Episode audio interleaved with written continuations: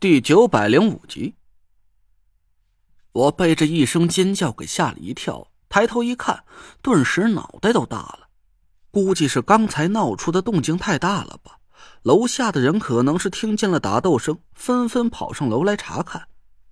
这时候，门口正聚集着七八个人，个个都惊恐的胡乱叫嚷着，还有人正在慌里慌张的打电话。大家都别紧张，都安静，听我说。我赶紧想要平息一下大家的慌乱，提高声音喊了起来：“刚才实验室出了点小意外，这几个人昏过去了，很快就可以解决。大家都该干什么干什么去。”你你这个杀人狂徒，还在这胡说八道！一个脑袋微秃的中年男人指着我打断了我的话，看他的模样像是个小领导，能看得出来他很害怕，浑身都在不停的颤抖着。但还是壮着胆子躲在门缝里探出半个身子，朝我结结巴巴的叫道：“八具尸体明明白白的就摆在这儿，你你你你竟然还抵赖！我警告你啊，我我们已经报报报警了，你不要妄图负隅顽抗，放放下武器，束手投降才是你的唯唯一出路。”不是，他们没死，大家听我说。我苦笑了一声。指着地上躺着的两个大汉，刚要解释几句，却顿时就一下子懵逼了。两个大汉直挺挺的躺在地上，皮肤青黑，气息全无，竟然像是已经死去了很久。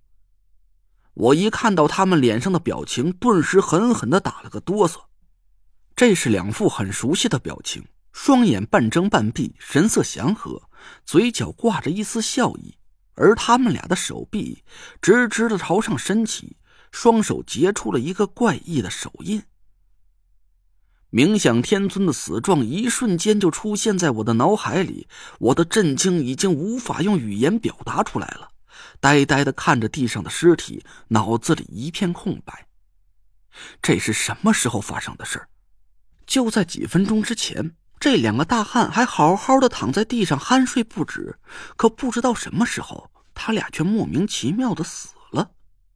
最让我理解不了的是，他们的死状和冥想天尊一模一样。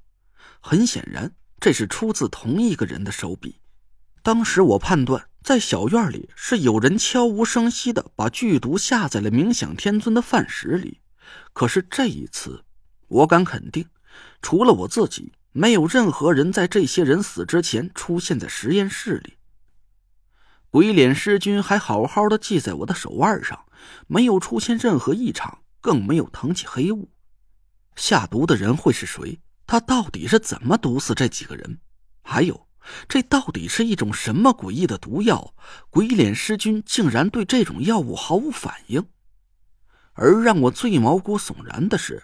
我和何宁宁也身处在实验室里，我们俩竟然没因为中毒而死掉。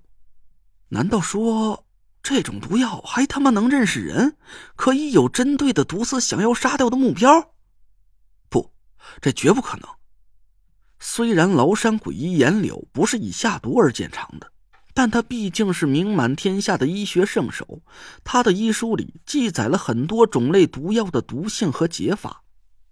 现在这些知识都已经储存在了我的脑海里，但我想遍了所有的毒药，没有任何一种可以指谁杀谁的，除非凶手近距离针对某一个或者某几个人下毒才能做到。但我仔细回想了半天，在此之前确实是没有任何人接近过实验室附近。何宁宁突然朝着一具尸体跑了过去，我猛然回过了神。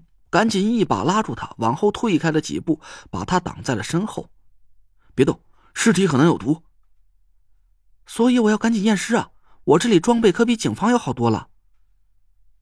何宁宁说着就要动手去搬尸体，我赶紧拦住了他。就在这个时候，实验室的大门哐啷一声关紧了。哎哎！我跑到门口，拍着大门朝外喊了几声。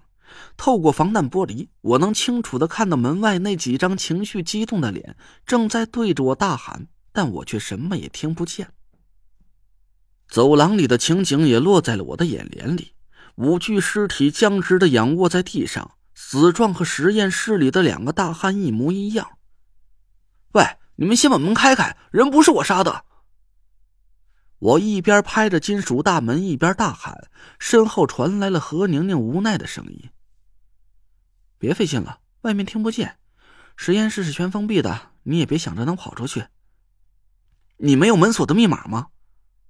我焦急的问何宁宁，她叹了口气：“哎，为了确保实验室里的绝对安全，这道大门设有两道密码，一套在我和他。”何宁宁指了指昏睡在地上的那个女孩，我的助手逍遥手上还有一套，只有主任一个人知道。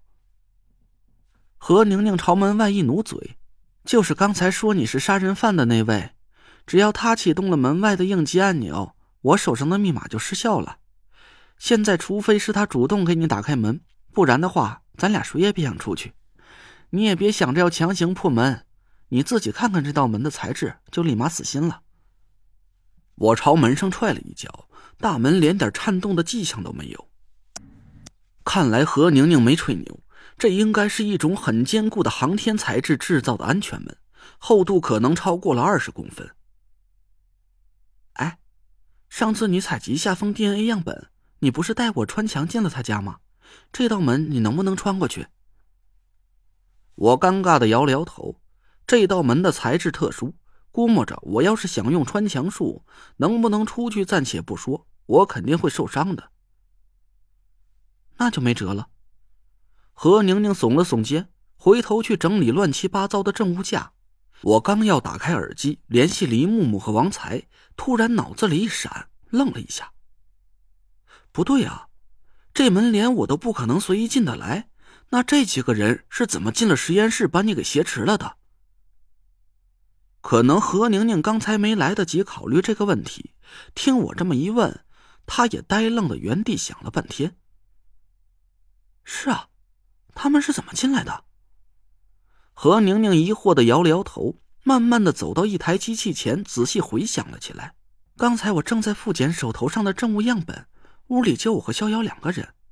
我复检了郭永哲的样本，仍然不匹配，我就让他去拿另一个人的样本，然后。何宁宁突然拍了一下大腿，朝着大门的方向。他去了门口，不对，证物架明明是在相反的方向，他怎么会突然去了门口？我冷哼了一声，目光落在了正在昏睡的逍遥身上。哼，那就只有一种可能了，是他打开了实验室的门。这不能吧？你的意思是逍遥他勾结绑匪绑架我？何宁宁不敢置信的瞪大了眼睛看着我，我低头仔细想了想，心里微微一动。他身上藏着的应该不止就这点料。